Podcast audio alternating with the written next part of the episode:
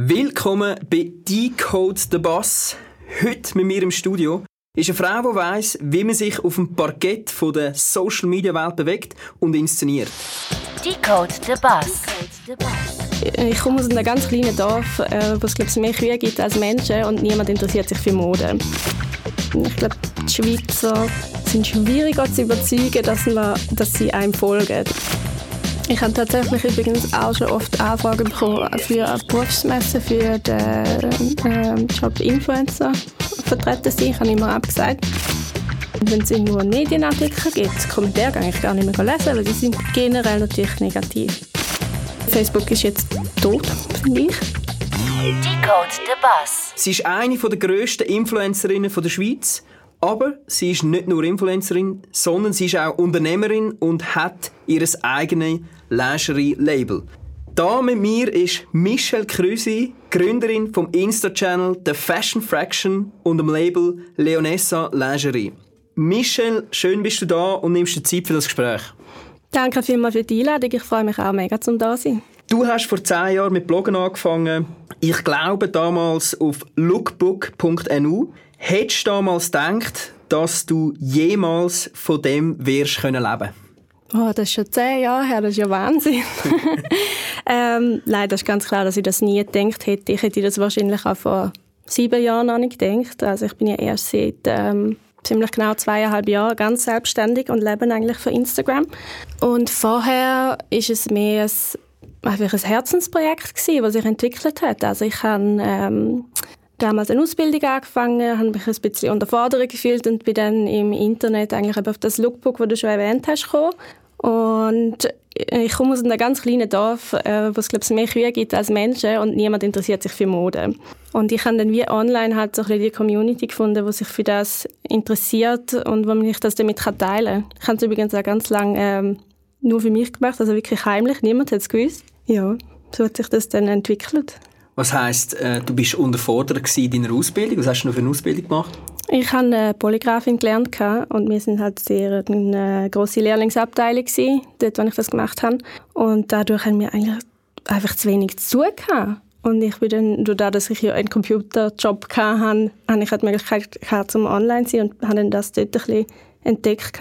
Jetzt kennen dich ja mittlerweile die meisten äh, als Influencerin, als was würdest du dich selber bezeichnen? Das ist eine gute Frage. Als Influencer, denke ich, ist so ein das, was man kennt und jeder weiß, was es ist. Und es ist so ein, ein übergreifender Begriff wie Instagram, YouTube, Blog und so weiter. Aber ich selber sehe mich natürlich nicht als Influencerin, als Beeinflusserin. Mein Ziel ist ja mehr, die Leute inspirieren und nicht sie beeinflussen. Mit also ich stehe ja nicht am Morgen auf und denke mir, wie kann ich heute die Leute, die mir folgen, beeinflussen. Aber du machst es ja gleich. Beeinflusst es ja irgendwo durch gleich. Ja, aber schlussendlich beeinflussen wir ja alle Leute. Also wir, wir haben alle ähm, einen Freundeskreis zum Beispiel. Und klar sind das nicht 470'000 Leute, aber wir haben alle Einfluss auf, auf gewisse Menschen. Und darum, ich finde einfach, es impliziert ein bisschen etwas Falsches, der Begriff Influencer. Und darum finde ich zum Beispiel den Begriff Content Creator viel passender.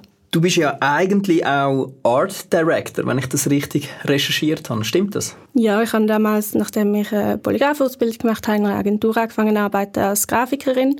Und wo unser Art Director damals gegangen ist, bin ich gefragt worden, ob ich dort wieder nachrücken und den Job übernehmen. Aber das hast du dann doch irgendwie wieder verworfen? Ähm, verworfen kann man jetzt nicht unbedingt sagen. Also ich würde es jederzeit wieder machen. Es hat mir extrem Spaß gemacht. Es ist mir, ich habe damals noch ein Studium auch gemacht. Also ich habe 80 Prozent geschafft, noch 40 Prozent Studium und habe damals noch den Blog gehabt, wo ich viermal in der Woche etwas postet habe und mein Instagram, wo ich jeden Tag etwas postet habe. Und das ist einfach schlussendlich nicht mehr aufgegangen mit der mit der Zeit, die ich zur Verfügung hatte. Und darum ist das dann, habe ich mich entscheiden und habe mich entschieden, ich wage es mal auf die Selbstständigkeit aber immer mit dem Gedanken, dass ich ja wieder zurück könnte, weil es hat mir wirklich unglaublich gut gefallen. Mhm. Und ich kann natürlich das Wissen von dort mega gut auch jetzt anwenden. Also es ist ja genauso kreativ. Jetzt hast du so ein bisschen das Unternehmerische, hast du das schon immer in dir drin gehabt oder hat sich das ein bisschen ergeben mit dem, was du machst, dass du gemerkt hast, okay, das kann ich selber machen oder da kann ich selber etwas auf beistellen? Oder hast du das Gefühl, ja, so ein bisschen das unternehmerische Flair ist schon immer in dir gesteckt?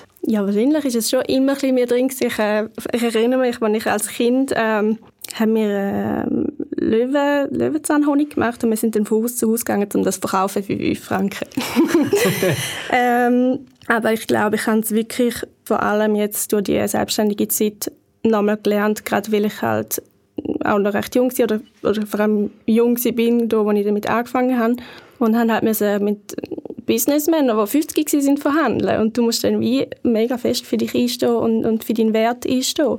Und ich glaube, das hat man schon extrem viel gelernt, unternehmerisch. Und hat es einen Moment gegeben, wo du dich vielleicht auch jetzt noch magst daran erinnern, wo, wo es wie plötzlich einen Klick gemacht hat, wo du gedacht hast, okay, das könnte etwas Größeres werden. Da, da passiert etwas, ähm, das will ich jetzt selbstständig probieren. Ich glaube, es hat nicht einen spezifischen Moment gegeben, wo der, wo der Gedanke gekommen ist. Ich, ich bin eigentlich überhaupt nicht jemand, der vorgeht, zum selbstständig zu sein. Ich habe gerne die Sicherheit gehabt, mit dem Angestellten sein. Aber es ist dann wirklich mehr einfach gewesen, es hat sich entwickelt und es ist nicht mehr beides gegangen und ich kann mich einfach entscheiden, was ich mitmache und ich habe schon so viel Zeit drin investiert, das aufbauen, dass es einfach schade gewesen wäre, das nicht riskieren und jetzt einfach, einfach alles auf das setzen. Jetzt hast du ja 471'000 Followers auf Instagram.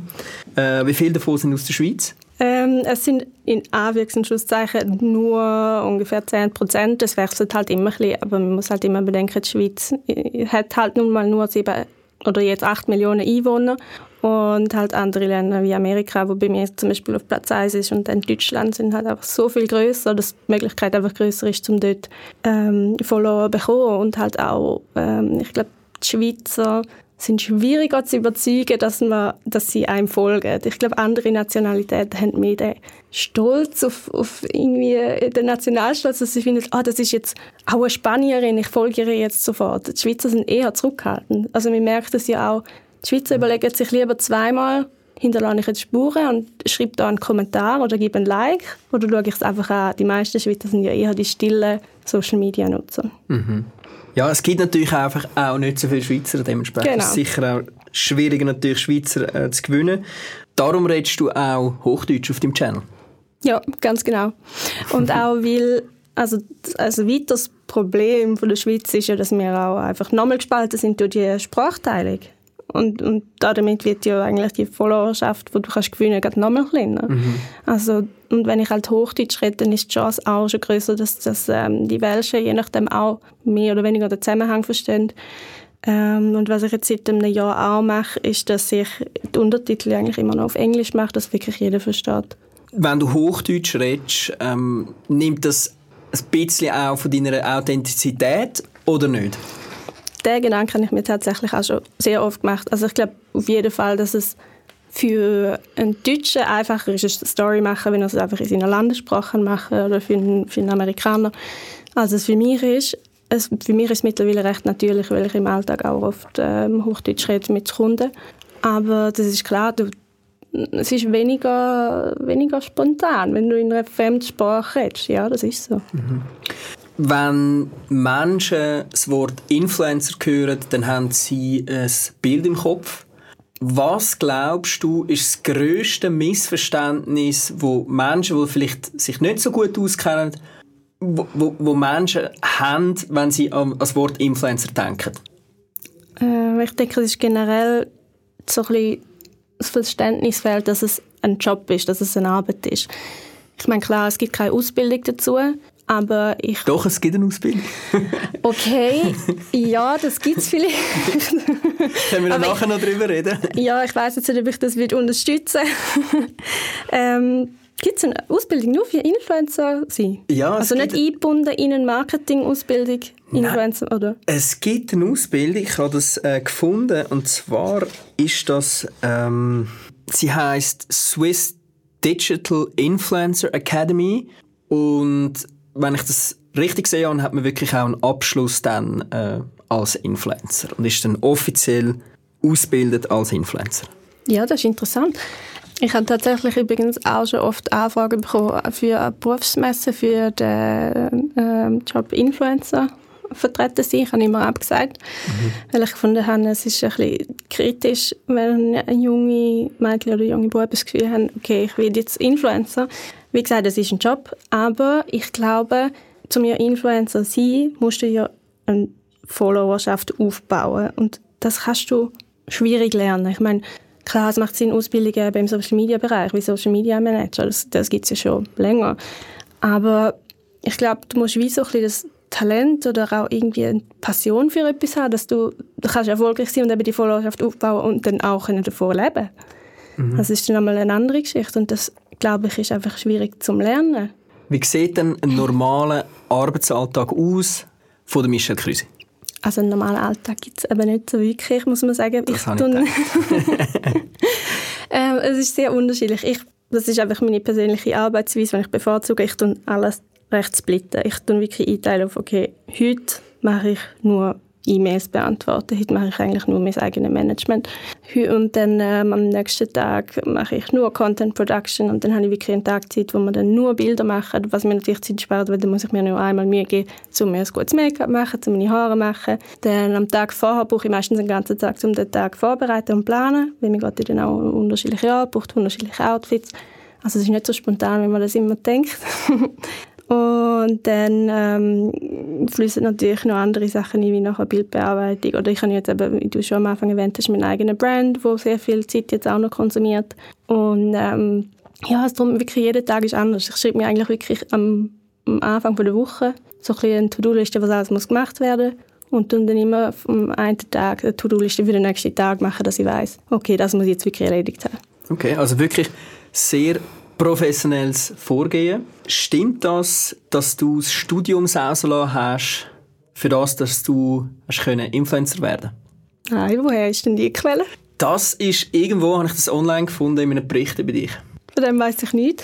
Nein, bei mir ist eigentlich ist es ähm, genau umgekehrt. Gewesen. Also ich habe, ähm, nein, umgekehrt nicht, aber, aber ich habe damals in der Agentur geschafft ähm, als Art Director und habe dann ähm, Montag bis Donnerstag geschafft. Freitag, Samstag habe ich das Studium gemacht und das habe ich auch fertig gemacht. Und ich habe eigentlich, wegen dem Studium, habe ich nachher den Job gekündigt, weil ich gefunden habe, ähm, ich schaff's, ich bin sehr ehrgeizig, ich muss immer die beste Abschlussarbeit machen. Und ich habe gewusst, ich schaffe es nicht, wenn ich nicht mehr Zeit habe.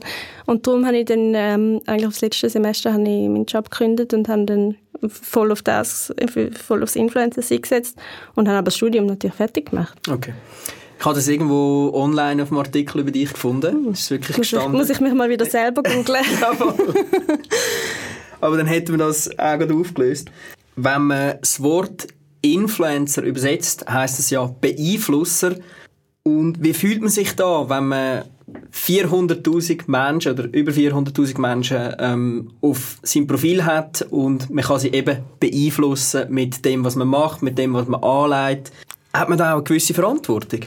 Ja, Verantwortung hat man auf jeden Fall, weil man hat ja ganz klar gewisse Vorbildsfunktionen man muss sich der auch immer bewusst sein. Also ich überlege mir wirklich bei ganz vielen Sachen zwei, dreimal poste ich jetzt das oder poste ich das nicht, was hat das für, ein, für einen Effekt auf Leute ähm, und überlege mir natürlich auch, ähm, ich würde ja irgendwas auch weitergeben und die meisten Bilder sind ja einfach schöne Bilder auf Reisen mit schönen Kleidern. Es gibt jetzt nicht so viel weiter, aber ich versuche trotzdem immer auch ein bisschen Themen reinbringen, die so ein bisschen, ein bisschen, tiefgründiger sind. Oder auch mit dem, jetzt mit dem Brand ist für mich halt wichtig zum, äh, dass ich immer Models habe, wo das eine ist ein normales Model, sage ich jetzt mal, und das andere ist ein Kurfix, weil ich einfach finde, ein Marke muss doch ähm, die normalen Leute repräsentieren und nicht einfach ein Ideal. Und, und so Sachen probiere ich schon auch ein bisschen einbinden auf meinem Instagram, genau. Ja. Du hast jetzt eigentlich schon das Stichwort geliefert. Äh, ich habe auch einen Artikel im Interview von dir gesehen, dass du gesagt hast, ähm, dass du den Körper gerne willst, entsexualisieren ähm, mit deinen Bildern teilweise. Und wenn man jetzt die Bilder anschaut, würde ich jetzt nicht sagen, dass man im ersten Moment würde denken, ja, die sind jetzt entsexualisiert. ich glaube, ich weiß jetzt, von was für einen Artikel du redest. Und da, ja, was, was sagst du dazu? Nein, ich finde einfach, ich weiß nicht, ob entsexualisieren das richtige Wort ist. Mir geht es mehr darum, ich finde, dass Entsexualisieren ist ein schwieriges Wort, ja. Ich würde eher sagen, das Objektivieren finde ich einfach falsch. Und ich finde, und ich finde, ein Frauenkörper ist nicht, nicht Außergewöhnliches, was man nicht zeigen darf, weil es ist ja so etwas so etwas Schlimmes, was man jetzt nicht darf sehen Überhaupt ähm, nicht. genau, und, und um das geht es mir eigentlich mehr. Ich meine, nur schon Ich finde es ein bisschen ähm, speziell, dass auf Instagram habe ich zum Beispiel am Anfang extrem Mühe gehabt, dass ich freigeschaltet wird für ähm, als Shop, weil ich habe am Anfang gefunden, ich tue, ich tue nicht zensieren, weil es ist, halt, es ist jetzt halt so, so sieht der weibliche Körper aus, wenn ein BH Licht durch die Ding sieht man halt einfach ein bisschen Brustwarze, ist halt so und ist jetzt wirklich nichts Schlimmes. Und ähm, auf Instagram ist das ja ähm, sehr schlimm. Also mhm. du wirst nicht akzeptiert. Mhm. Es wird eigentlich alles abgelehnt und darum habe ich es dann dort auch zensieren Und bei Männern ist es ja völlig okay. Und das... Ist das so? Ja, natürlich. Okay. Also Männer können ja, posten ja viel oben ohne Bilder, ist ja kein Aha, Problem. ja logisch, klar. Ja, ja Und das finde ich einfach so ein bisschen veraltete Ansichten, wo, wo, ja, wo einfach in der heutigen Zeit irgendwie... Das passt eigentlich überhaupt nicht. Genau, mhm. ja. Das ja. ist eigentlich, vielleicht ist entsexualisieren ein falsches Wort, aber es hat schon ein bisschen mit dem zu tun, eben, dass man es nicht nur sieht als oha, eine Brustwarze, das ist das etwas mega Sexuelles, weil beim Mann ist das ja nicht. Absolut. Ja, zwar doch, es kann ja eigentlich auch bei einem Mann etwas Sexuelles sein, aber es ja. ist nicht schlimm, oder? genau, genau. Ähm, und da sind wir gerade schon beim nächsten Thema. Du sagst eigentlich, dass du privat anders bist als auf Instagram. Und du läufst auch andersrum privat, als du dich teilweise auf Instagram zeigst äh, oder inszenierst. Ähm, du hast vorher auch gesagt, dass wenn man äh, so einen Content-Tag macht, so wie es du machst, ähm, braucht das auch Zeit und es ist nicht alles ganz so spontan, wie es aussieht. Ist es nicht schwierig, wenn man quasi eine digitale Identität hat und eine Offline-Identität? Ich finde im Fall gar nicht. Also völlig anders ist es ja nicht. Also ich bin ja, es bin ja schon ich.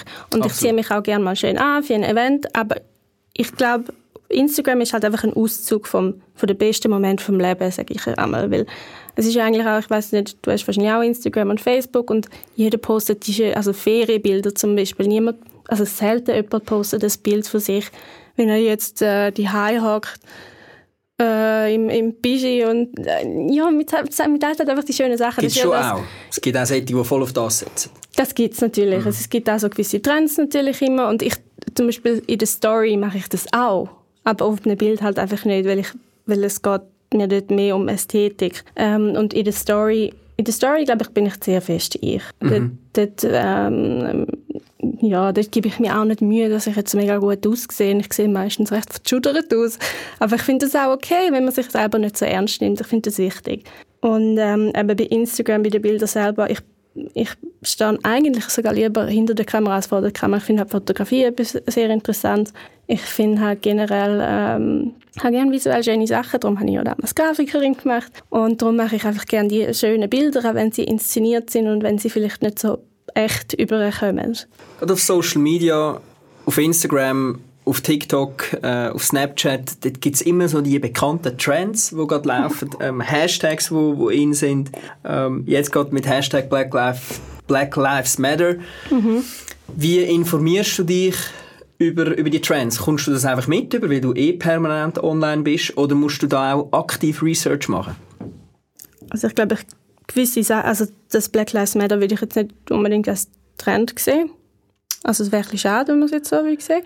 Nein, Aber klar sorry, ist das sorry, der Hashtag Black Lives Matter yeah. jetzt mit dem, also eigentlich mit dem Blackout, wo war. Also ja, ah, wegen dem äh, schwarzen, genau, schwarzen Pfeil, den man eigentlich postet hat. Genau, zum, das habe ich gemeint. Zu meine, das muss ich sagen, habe ich, ich habe es nicht gemacht, weil es ein Trend ist, weil ich jetzt muss dabei sein muss, sondern einfach, weil es ist ja, für mich ist es darum gegangen, dass man an dem Tag selber nicht postet und den Leuten eine Stimme gibt, die etwas Wichtiges zu dem Thema zu sagen haben, dass es keine Ablenkung gibt. Und darum habe ich das mitgemacht ähm, und nicht, weil ich jetzt gefunden habe, ich muss jetzt das machen, was alle machen. Ähm, ist natürlich schön gewesen, haben sehr viel gemacht. Also mein Feed war wirklich komplett schwarz, gewesen, bis auf ein paar, wo dann wirklich informativer Content war. Und sonst, ich glaube bei ähm, TikTok, ich bin nicht ein Profi, ich habe nicht das Profil, aber ich mache sehr wenig dort ist es extrem mit den, mit den Trends natürlich und ich glaube, dort muss man sich auch sehr reinknüllen, was jetzt gerade in ist, wie man, weil dort wächst ja auch durch das. Und auf Instagram sind es mehr so ein bisschen Bildtrends. Oder es hat ja den Trend gegeben, der Quarantäne, wo man ja das Küssi sich umgebunden hat, wo dann wie ein Kleid ausgesehen mhm. hat. Ich bin ehrlich gesagt kein Fan davon, weil ich mich langweilt es halt recht schnell, wenn ich es bei fünf Leuten gesehen habe, dann denke ich, hm, ich muss das jetzt nicht auch noch machen. Und darum, ich lasse eigentlich eh, ich bin auch in der Mode nicht ein Fan von, Fan, äh, nicht ein Fan von Trends. So. Ähm, ich mache mega gerne einfach mein eigenes Ding und dort hat sicher auch Sachen drunter, die trendy sind. Also ich habe letztens ein Batik-Tutorial gemacht und anscheinend ist das mega trendy. Ich habe es ehrlich gesagt nicht gewusst. Aber jetzt sehe ich es natürlich selber überall, wenn ich mich darauf, darauf achte. Aber sonst probiere ich wirklich immer ein bisschen mein eigenes Ding durchzuziehen und ich glaube, das ist auch so ein bisschen das Erfolgskonzept bis jetzt gewesen, dass es, dass es eigenständig ist und eben nicht das, was alle machen. Wie viel Prozent von deinen Posts sind sponsored, paid? Mm, Im Moment nicht so viel.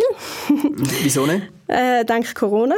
Und halt auch, dass äh, natürlich grosse Werbebudgets generell gestrichen worden sind oder halt umgeschiftet worden sind auf, auf äh, ein späteres Quartal. Aber normalerweise hätte ich jetzt gesagt, so drei im Monat. Drei bis vier. Das heisst, also prozentual, wie, wie viel sind das ungefähr? Wenn wir für drei Monate ausgehen und ich mache 30 Posts, dann würde ich sagen, sind es 10 Prozent. Mhm. Okay, also etwa 10 Prozent ist äh, Ja, ist wahrscheinlich paid. nicht einmal. Es kommt, ich, ich könnte es gar nicht so sagen, aber ich kann sicher nicht mehr als einmal in der Woche. Und es ist auch sehr saisonabhängig. Also gerade vor Weihnachten merkt man natürlich immer, dass es ein bisschen mehr ist. Oder vor Muttertag oder halt den typischen kommerziellen Tag halt. Und im Sommer ist es immer ein weniger, weil ja viele Leute auch in der Ferien sind. Ich glaube, dort ist generell marketingtechnisch ein weniger los wahrscheinlich. Wie ist so dein Verhältnis zu Brands? Also mit wie vielen Brands schaffst du? Hast du da dir irgendwie etwas vorgenommen, dass du sagst, schau, ich habe so wie ein Limit oder äh, ich arbeite nur gerne mit wenigen oder mit möglichst vielen? Hast, hast du da irgendwie so ein, bisschen ein Kriterium oder eine Vorgehensweise, die du immer ein bisschen wählst oder wo du vorgenommen hast? Also ich habe mir nicht vorgenommen, jetzt nur eine bestimmte Anzahl Marken als Partner zu haben. Mir geht es mehr darum, dass die, die ich habe, dass die gut passen. Und dass ich auch gut zu ihnen passe. Und darum, es ist, darum kann ich wie auch nicht sagen, manchmal ist es wirklich mehr, manchmal ist es vielleicht im Monat sogar nur etwas. Ich weiss noch vor zwei, drei Jahren, also 2017, habe ich durchschnittlich drei gesponserte Posts pro Woche gehabt. Also das ist 40 Prozent. Ähm, und das ist mir dann irgendwann ein bisschen zu viel geworden. Und da habe ich mich auch entschieden, okay, ich will definitiv nicht mehr so viel. Ich will das abschrauben, auch wenn ich da auch da immer drauf geschaut habe, was es für Brands sind. Und ähm, darum, nein, ich habe da keine Vorgabe. Mir ist wirklich wichtig, dass der Brand mir gefällt und vor allem natürlich auch das Produkt, was nachher, was nachher darum geht, dass ich da dahinter kann stehen Und kommen Brands oft selber direkt auf dich zu oder läuft Großteil über Agenturen oder über Influencer-Plattformen? Wie, wie ist da so ein bisschen das Verhältnis? Ähm, Ich würde sagen, mittlerweile ist es ziemlich 50-50 Agenturen und, und Brands direkt. Früher waren es natürlich mehr die Agenturen, gewesen, weil, weil viele Brands natürlich gar nicht eine eigene Abteilung haben oder immer noch nicht haben. ja. Ähm, man, merkt, man merkt natürlich mittlerweile auch, dass es von Seiten der Brands viel professioneller ist. Also ich, wir haben sie eigentlich von Anfang an mitgemacht und es ist eine riesige, riesige Entwicklung vom, vom Anfang, wo die Anfragen so vage waren und auch so ein bisschen die Briefings und man hat einfach mal ein bisschen was gefustet, hat man das Gefühl gehabt. Und jetzt ist wirklich alles sehr, sehr, sehr durchdacht und ähm, ja, man merkt, für mich kommt es auch nicht darauf an, ob es eine Agentur ist oder, oder eine Marke. Klar, mit Marken direkt ist Kommunikation zum Teil einfacher, weil es ist halt nicht noch jemand dazwischen, es geht schneller. Aber der Nachteil ist halt, dass Agenturen doch meistens noch ein bisschen mehr Erfahrung haben ähm, und ihr Know-how beitragen was dann auch wieder einfacher macht, als wenn ich jetzt noch einem Kunden muss erklären wie es überhaupt so der normale Ablauf ist von so einer Zusammenarbeit. Und du hast gesagt, es ist viel professioneller geworden. Am Anfang hat man einfach etwas gefustet. Ist das für dich als Creatorin positiv oder negativ? Für mich ist das auf jeden Fall positiv. Also ich habe mir, also ich habe ja nicht einfach etwas gefuscht. Ich habe ja Nein, immer, also logisch. weißt, ich mache Nein, ja, klar. ich mache ja, ich habe eigentlich schon immer das Gleiche gemacht wie jetzt. Also klar, jetzt, ähm, jetzt steckt wahrscheinlich schon noch mal ein bisschen mehr Aufwand dahinter, weil ich habe jetzt auch mehr Zeit. Ich bin jetzt nicht noch nebenbei angestellt ähm, oder beziehungsweise hauptberuflich angestellt. Aber für mich macht das natürlich einfacher, wenn schon von Seite Brand eine Idee um ist, wo mir eine, eine, eine Idee davon gibt, was sie von mir wollen. Also wenn es mal eine vage Anfrage ist und damals ist einmal auch ein bisschen das Problem dass mir hat dann was gemacht und je nachdem hat aber der Brand was anderes erwartet, aber er hat es gar nicht so kommuniziert gehabt. und das ist halt dann schwierig gewesen. und jetzt weiß ich einfach klar, okay, das wird erwartet und dann kannst du entscheiden, okay, passt das zu mir, will ich das machen oder nicht? Mhm. Das macht es viel einfach. Also es war mehr so ein auch ein Ausprobieren seitens Brand, ohne dass sie genau gewusst haben, was für ein Output könnte kommen. Und jetzt haben sie schon viel klarere Vorstellung. Das macht es dir eigentlich einfacher. Ja, das ist so. Ähm, also was halt zum Beispiel ganz etwas typisch ich bin kaum, damals kaum nach einer Auswertung gefragt worden. Also sie haben keinen kein Anhaltspunkt gehabt, was jetzt das überhaupt gebracht hat, wie viele Leute sie erreicht haben.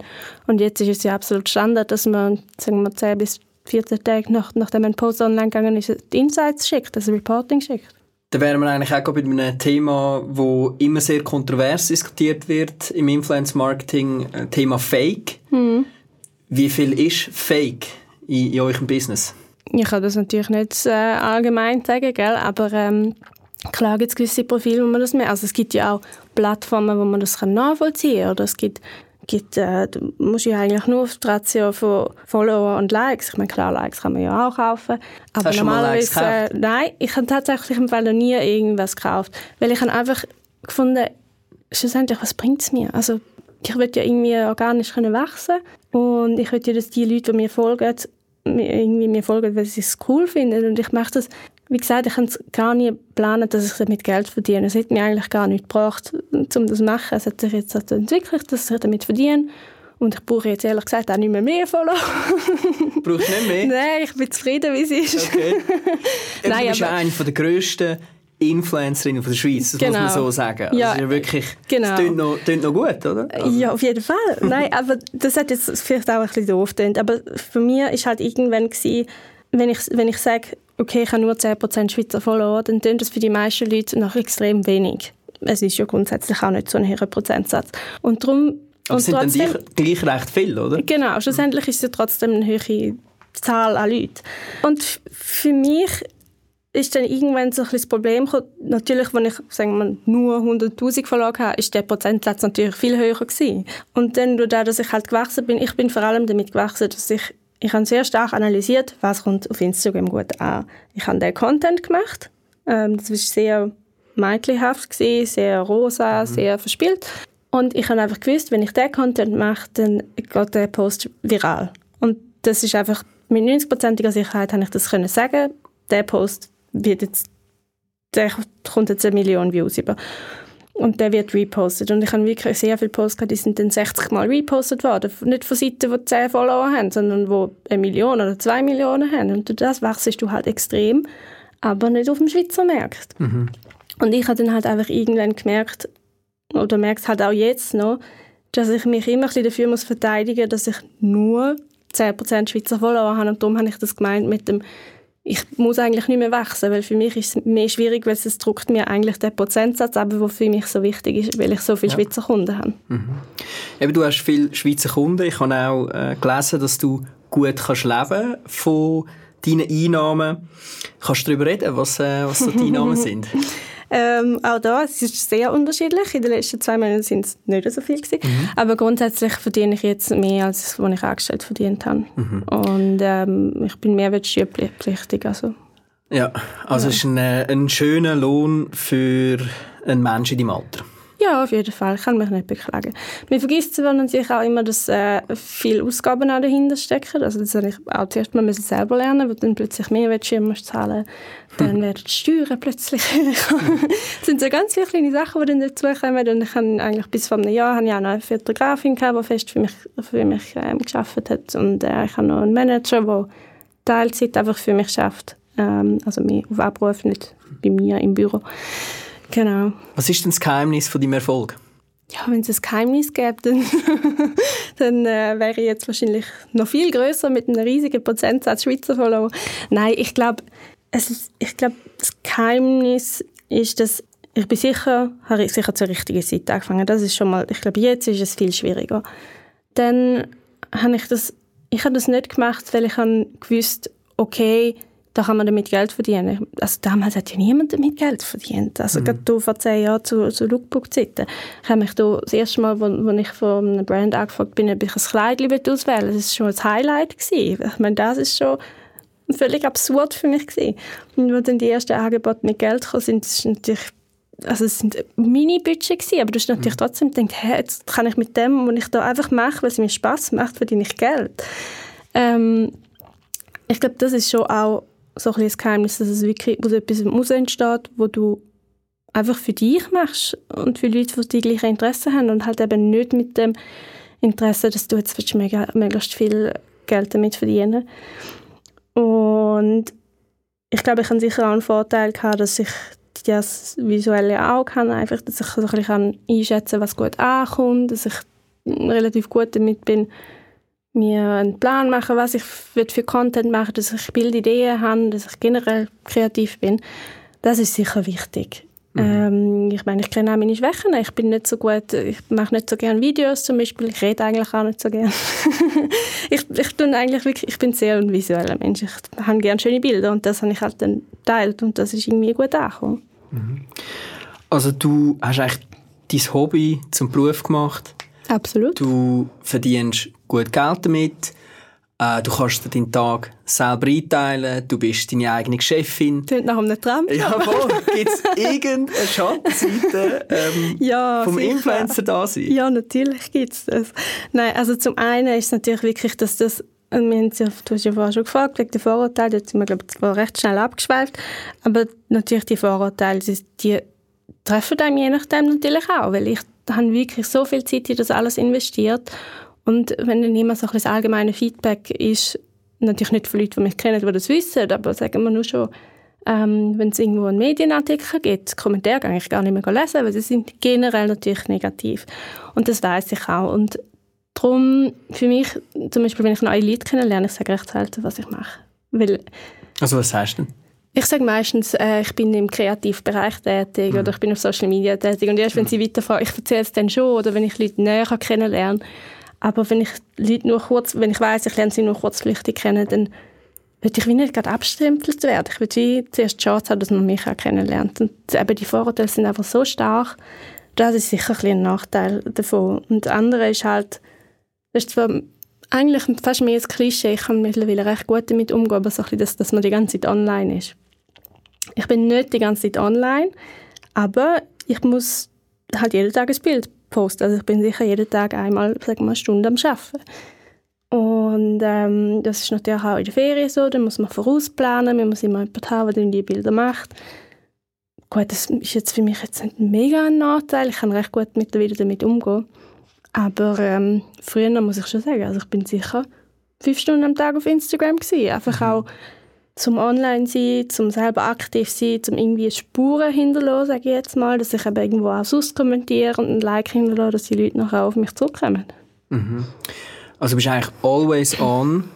Und, Nicht mehr. Oder on gewesen, ja. Und es ist nicht ganz einfach zum Abschalten.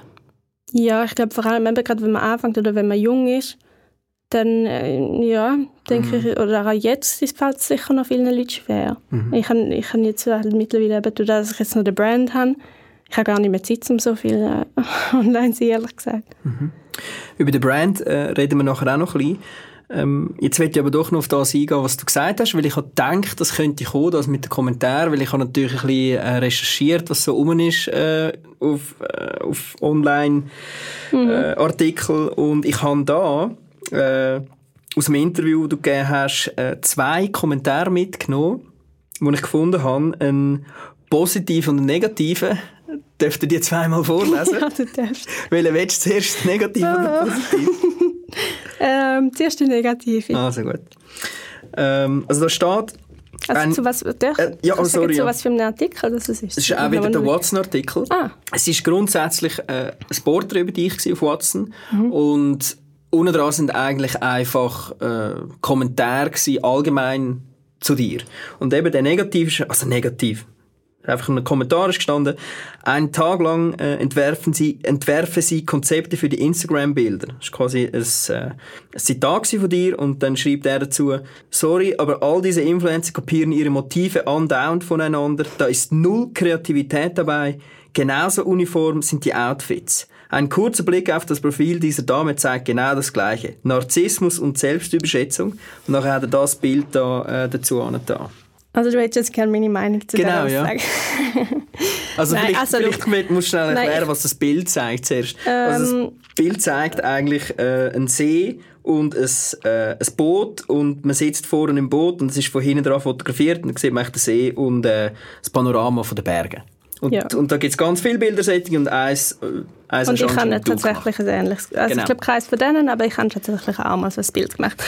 Also generell die Aussage kann ich zustimmen. Es ist wirklich so, dass auf Instagram ist es wirklich sehr oft so, dass man so ein bisschen die gleichen Motive sieht und das habe ich ja vorher schon gesagt, das langweilt mich ja selber, wenn alle, wieder- alle immer das Gleiche machen.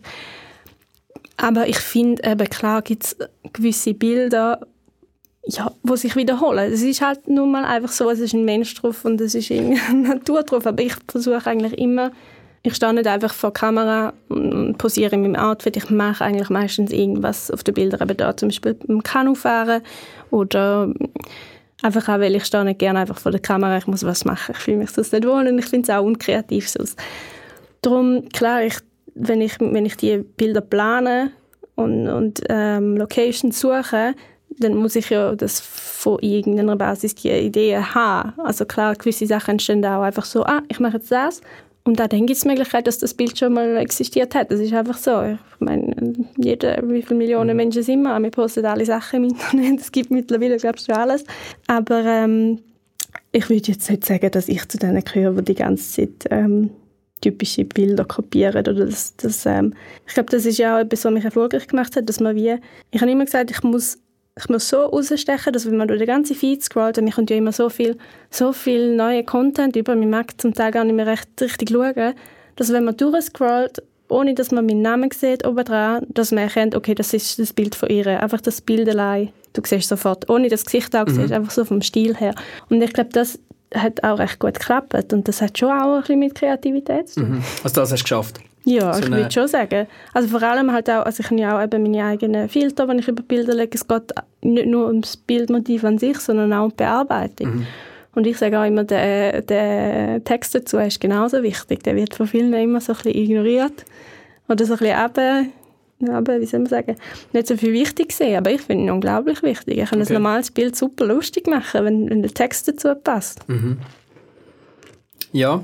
Manchmal hat man aber bei den Texten auch ein bisschen das Gefühl, es ist so ein bisschen ja, sogar dort ein bisschen wie kopiert. Ja, so emotion, also, weißt, so Motivational Texts und so, wo ich auch so denke, ja, okay, also ist das jetzt wirklich von dir? Weißt, so, ist das wirklich das, was in dir vorgeht? Also jetzt nicht, Ja, nicht, ja, nicht bei deinem Account, sondern allgemein gemeint. Ja, das ist sicher so. Und äh, weißt, natürlich habe ich auch schon einfach ein, ich habe wahrscheinlich auch schon zweimal aus Versehen die gleiche Caption genommen. Also das gibt es einfach und das, also da stehe ich auch völlig dazu. Oder dass man mal findet, oh, ich habe jetzt keine Bildidee, äh, keine, keine Idee für die Caption. Ich schaue jetzt mal, was es, was es so im Internet gibt. Natürlich gibt es das, ja, das ist klar. Gut, jetzt noch der Positiv, Ja, logischerweise. da bin ich gespannt. Äh, also ich meine, es hat ja jedes äh, Kommentar gehabt und ich habe einfach mal zwei rausgesucht. Ja, also es hat so viele verschiedene Sachen gehabt. Er hat geschrieben, das war ein gewesen, äh, ich finde sie super und ihren Insta-Account ist fast schon Kunst. Weiblich, authentisch, wunderschön und feministisch. Ich bin ein Fan. Oh, das ist aber schön geschrieben. Also widerspiegelt dich das? ähm, Feministisch? Bist du feministisch? Ja, ich würde schon eher sagen, ja. Also ich bin äh, gar kein Fan von unselbstständig sein als Frau und also ich stehe schon recht für das ein, ja, ja. Ja, mal, ich finde es schön, also ich will mich nicht selber loben, aber es ist schön, einmal einen, einen positiven Kommentar zu lesen, weil das gibt es im Fall wirklich selten. Darum lese ich es gar nicht mehr. Eben darum habe ich auch gefunden, ich muss einen positiven und negativen mitnehmen. Das wäre irgendwie ein bisschen unfair. Hast du auch schon mal Erlebnis gehabt, wo du vielleicht einen Job angenommen hast, wo du plötzlich gemerkt hast, hm, eigentlich entspricht mir das gar nicht? Ja, das habe ich einmal gehabt letzten Sommer. Okay. Aber ich sage jetzt nicht, was es war, weil ich schäme mich wirklich dafür, dass ich es gemacht habe. Und, Ich hoffe, äh, es war nicht ein Auftrag von uns. Nein, es ist, es ist kein Auftrag von euch. Es ist wirklich, es ist, ähm, ich, damals bin ich, habe ich gerade mit, an meinem Brand geschafft und ich hatte so hohe Auf, Ausgaben gehabt und irgendwie in dem Moment habe ich gefunden, okay, ich mache jetzt das. Aber im Nachhinein, ich habe wirklich, nachdem ich es gemacht habe, ich habe am gleichen Tag noch ein Mail geschrieben, wir sind eigentlich eine langfristige Zusammenarbeit der Brand.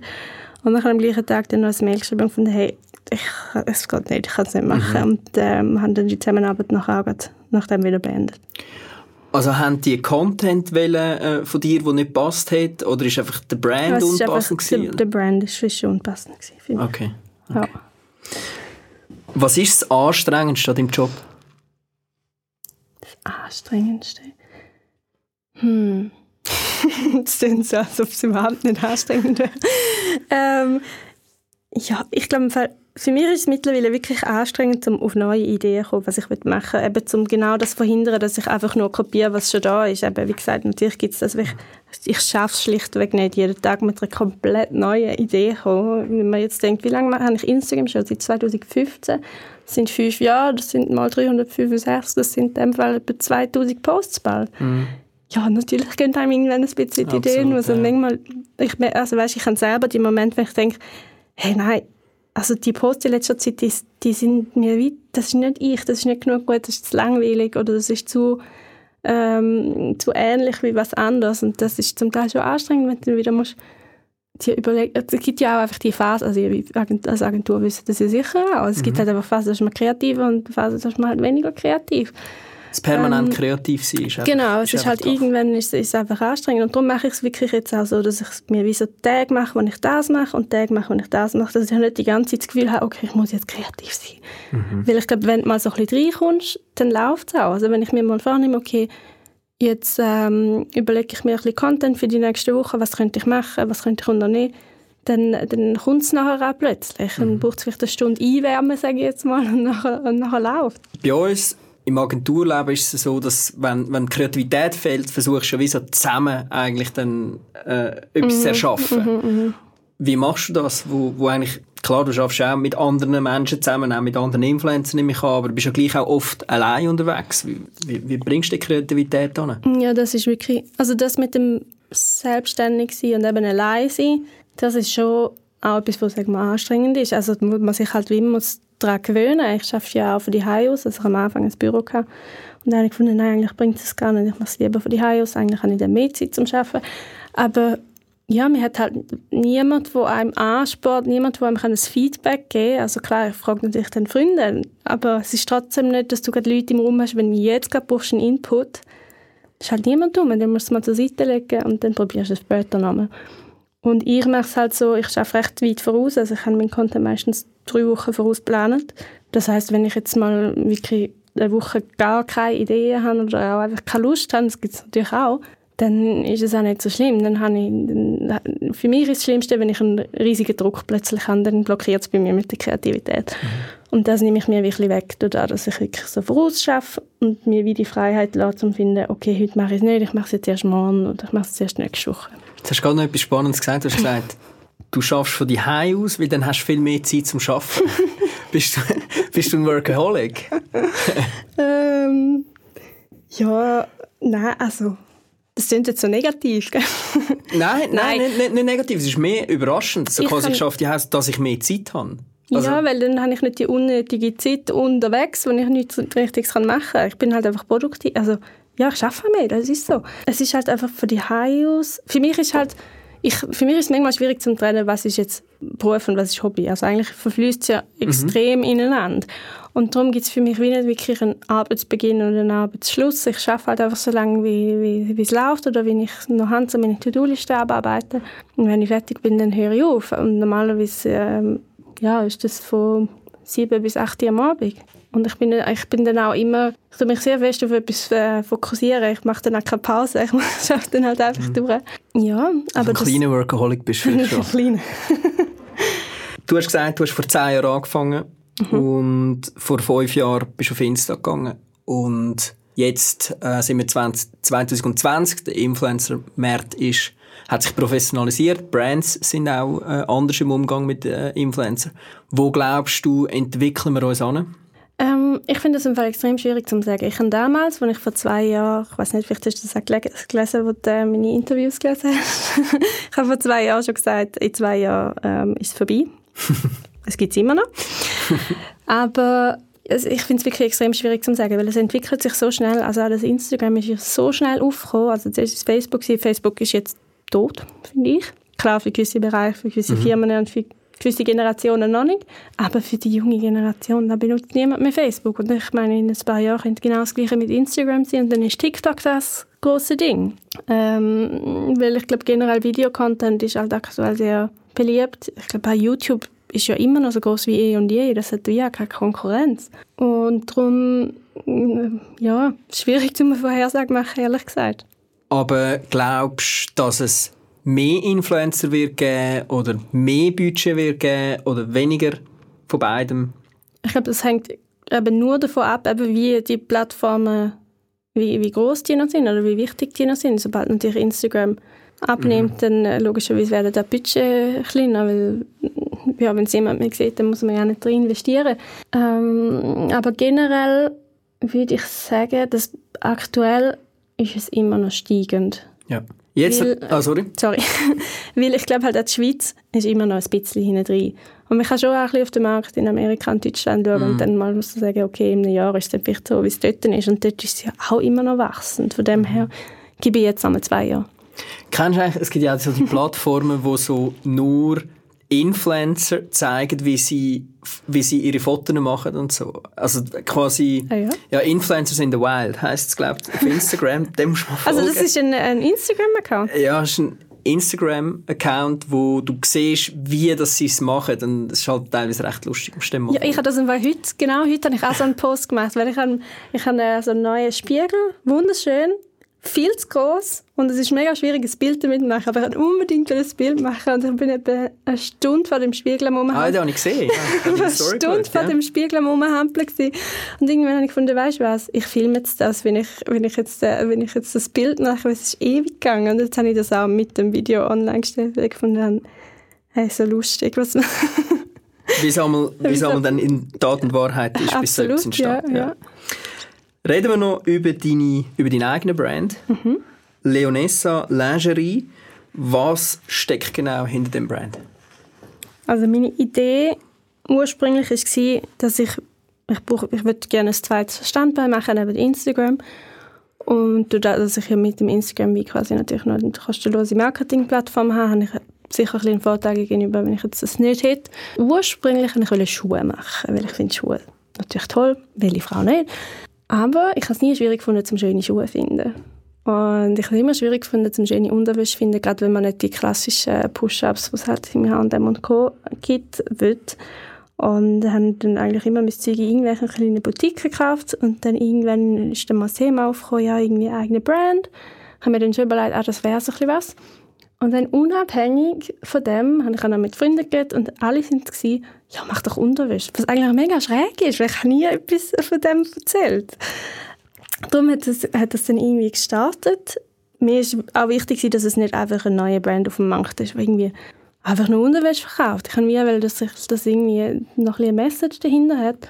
Und eben darum, ich es vorhin schon erwähnt, ähm, schaue ich auch immer darauf, dass es eben verschiedene Models sind. Ich ja und schon ein äh, dunkles Model und eben kurvig, einfach so, dass es, dass es möglichst viele Frauentypen widerspiegelt und nicht einfach so das klassische, äh, typische Model, wie man es kennt und wie es halt äh, das Schönheitsideal ist.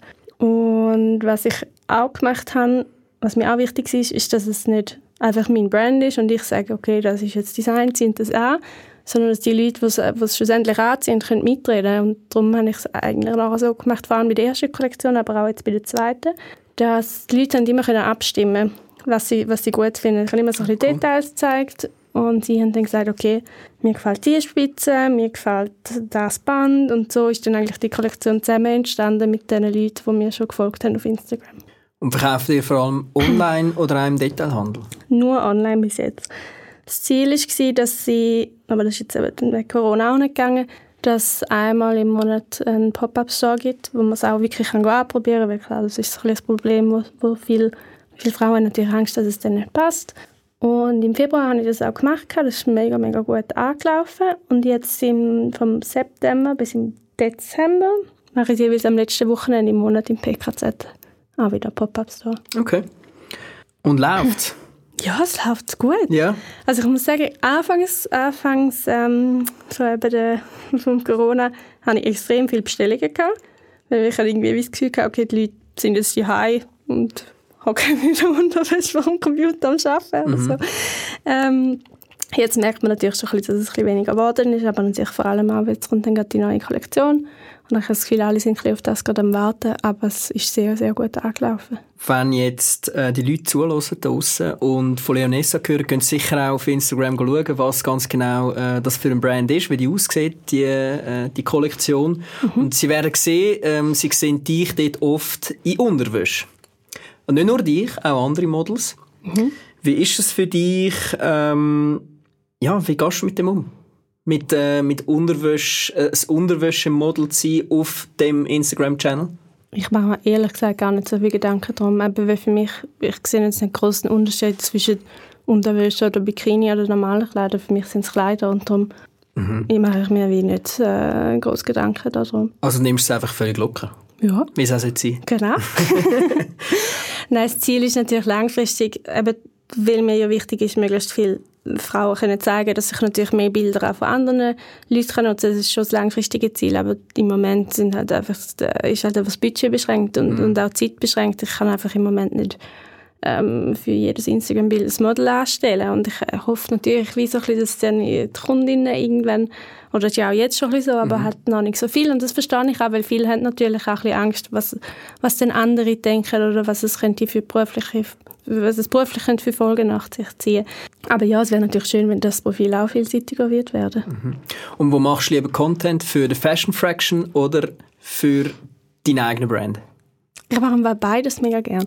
Und darum, also deine eigene Brand ist falsch gesagt, sorry. Ist ja beides deine eigene Brand. Ist beides meine eigene Brand, stimmt. Nein, aber ich muss sagen, ich, ich, ähm, ich finde es schön, dass ich zwei unterschiedliche Sachen machen kann. Weil mir gefällt der Stil auf Leonessa ist ja auch anders von der Bearbeitung. Es ist ja mehr das Romantische und, und Entsättigte und einfach ein anderer Stil. Also bei mir ist ja immer alles sehr bunt und mhm. sehr knallig und sehr fröhlich. Und mir gefallen beide Stile, aber ich kann halt das nicht in einem Account mischen, weil die Leute erwarten natürlich von einem, dass es gewisse Stringenz hat, wie die, wie die Feed aussieht. Und darum finde ich es extrem cool, dass ich so die Option habe, um in beide Richtungen zu gehen. Wohin geht es äh, in der Zukunft bei dir? Äh, kommt nochmal ein Brand, nochmal ein Produkt von dir oder machst du ganz etwas anderes? Oder hast du so ein bisschen Zukunftsplan? Also Plan A ist wirklich Leonessa. Mhm. Also dort kommt im Juli, Ende Juni, Anfang Juli kommt die nächste Kollektion. Ich habe jetzt auch schon, weil ich ja weniger Aufträge habe für, für, für meinen Instagram-Job, ähm, habe ich auch schon den Winter und nächsten Sommer designt. Also es ist noch vieles in Planung und natürlich wäre es auch mal cool, einen eigenen Store haben oder vielleicht auch mal eben in einem PKZ oder Globus fest drin sein als Marke, aber da muss ich noch ein bisschen Zeit investieren, die ich bis jetzt noch nicht hatte. Ist, ist das eine Firma, Leonessa? Also ja. GmbH oder AG? Oder? Mhm, beides. beides. Also Fashion Fraction ist ja auch ja. ein GmbH, ja. Ja, jetzt kommen wir natürlich noch zu der Rubrik Personal Influencer. Ähm, mich mhm. würde interessieren, Wer hat Michelle beinfluenced? Was sind so ein bisschen, ähm, Ambassadoren, sage ich jetzt mal, für dich auf deinem Weg? Gibt es Menschen oder vielleicht auch, äh, es können auch Channels sein oder vielleicht auch ein Buch, was auch immer, äh, ja, einfach Einflüsse, wo, wo auf deinem Weg sind, wo du sagst, das ist wirklich relevant für mich? Das ist eine sehr gute Frage. Ähm, ich glaube, hauptsächlich sind es im Fall wirklich die Menschen, die immer um mich herum sind ich könnte jetzt auch nicht etwas spezifisch sagen, aber ich glaube, ich bin jemand, der einfach extrem schnell lernt von anderen Leuten oder einfach das Interesse hat, auch von anderen mhm. Leuten was, was können mitnehmen ähm, und es hat klar jetzt wirklich bezogen auf, auf, auf uh, Influencing und Instagram hat es klar ein paar Instagrammer gegeben, die ich immer sehr, sehr toll gefunden habe vom Stil her, was sie machen, ähm, wo auch jetzt noch sehr groß und erfolgreich sind. Wer zum Beispiel? Ähm, zum Beispiel Chiara Ferrani ist ja eine der grössten immer mhm. noch. Oder auch in Deutschland hat es einige gegeben, wie ähm, Leonie Hanne. Au Couture hat sie damals noch geheißen. Wo ich einfach vom Stil sehr inspirierend gefunden habe. Und klar, das gibt es eigentlich auch jetzt noch. Weil die Stil ändert sich ja immer ein bisschen. Und ich finde, es gibt so gewisse Leute in Deutschland vor allem, ähm, zum Beispiel Kamuschka, sie sind extrem stark, sie, sie haben es einfach geschafft, so eine extreme Community aufbauen, wirklich so eine Bindung auch untereinander hat. Also es sind wirklich, mhm. sie nennen es immer Kamuschkis und das ist ihre Follower-Base. Und die sind auch untereinander dann irgendwie befreundet und verknüpft, einfach nur wegen ihrer. Und es ist irgendwie extrem, dass man das über einfach über so eine Online-Plattform schafft, wie so eine Community offline aufbauen. Und du merkst das bei ihren wirklich auch so am Feedback der Leute, also auch am Engagement, das ist extrem. Ich kenne kaum jemanden, der so ein Engagement hat, bezogen auf die, auf, auf ähm, die Follower auch. Du bist ja selber ein Millennial. Hm. Ähm, was für Medien konsumierst du selber? Wo lässt du dich unterhalten? Wo ähm, tust du dich informieren, jetzt abgesehen von Instagram? Pinterest und Instagram sind so meine Plattformen. Halt einfach wirklich so ein bisschen für Inspiration. Und sonst, ich, bin, ich glaube wirklich, das ist so das, wo ich am meisten Zeit jetzt drauf verbringe. Mhm. Und sonst bin ich eigentlich, ich bin halt, eigentlich bin ich im Fall überhaupt nicht viel am Handy. Ich, okay. ich bin mega, ich bin einfach nicht mehr so gern online die ganze Zeit, weil ich das wie, ich glaube einfach so, das ist so zu viel gewesen, eine Zeit lang, dass jetzt wie einfach Mhm. Ich bin dann online, wenn ich arbeite und sonst bin ich meistens offline, auch wenn ich mit Freunden unterwegs bin. Mein Handy ist eigentlich als, wahrscheinlich einmal als einziges immer in der Tasche. Also das ist einmal noch recht, äh, recht Aber hast du ein TV daheim? Ja, aber ich benutze in dem Fall, äh, ich habe recht, ich habe eigentlich erst seit letztem Sommer einen, okay. weil es auch ein äh, Sponsoring war. Okay. ähm, also wir benutzen dem Fall mega nicht viel. Ja. Also ich, bin, ich mhm. unternehme halt einfach lieber was und bin draußen am Wandern und Zeug machen. Und, äh, also Netflix und Chill ist nicht so dies? Ja klar gibt es das auch ab und zu, gerade wenn das Wetter so ist wie jetzt, aber ich bin lieber aktiv, ich mache viel Sport. Ähm, ja. Mega spannend war das Gespräch mit dir, äh, mal ein bisschen die Insights zu bekommen, von, von der Seite von einem Influencer. Wir haben schon mit einer Influencer-Agentur haben wir schon äh, geredet gehabt, mit Pickstars. Mhm. Und jetzt haben wir mal ein bisschen die andere Seite mal gehört. Und es war mega interessant. Gewesen. Und äh, dann wünsche ich noch ganz viel Erfolg äh, mit deinem Brand, mit deinen beiden Brands. Und dass wir noch einiges werden von dir sehen. Danke vielmals. Danke vielmals. Hat mich sehr gefreut. Mich auch. Ciao. Jim und Jim Podcast. Decode the Bus. Decode the Bus.